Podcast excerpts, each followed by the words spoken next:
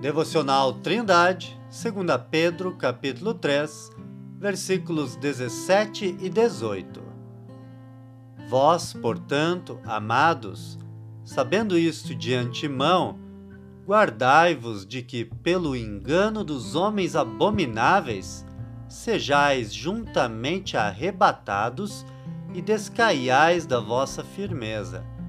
Antes, crescei na graça e conhecimento de nosso Senhor e Salvador Jesus Cristo. A Ele seja dada a glória, assim agora como no dia da eternidade. Amém.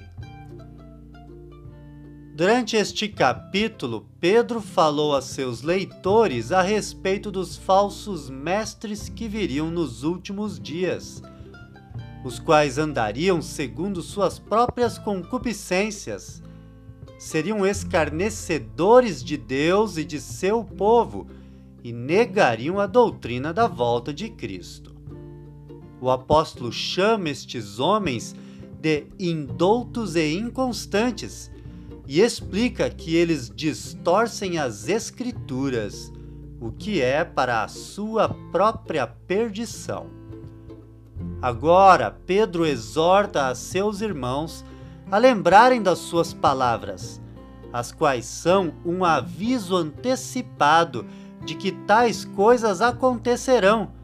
E então chama a igreja a estar atenta, guardando de se contaminar com o engano destes homens abomináveis, pois seus ensinos podem desviar uma igreja da fé verdadeira a qual foi pré-anunciada pelos profetas do Antigo Testamento, foi consumada na cruz do Calvário e foi confirmada pelos apóstolos e escritores do Novo Testamento.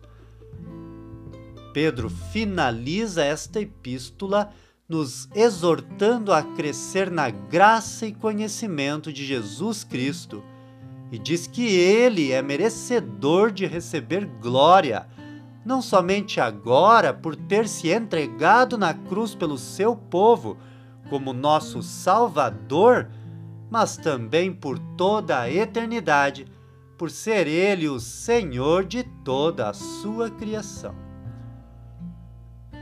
Querido ouvinte, para você crescer espiritualmente e estar firmado contra o engano dos falsos profetas, não há nada mais profundo do que conhecer a Jesus. Ele é o Alfa e o Ômega, o princípio e o fim de toda a Escritura.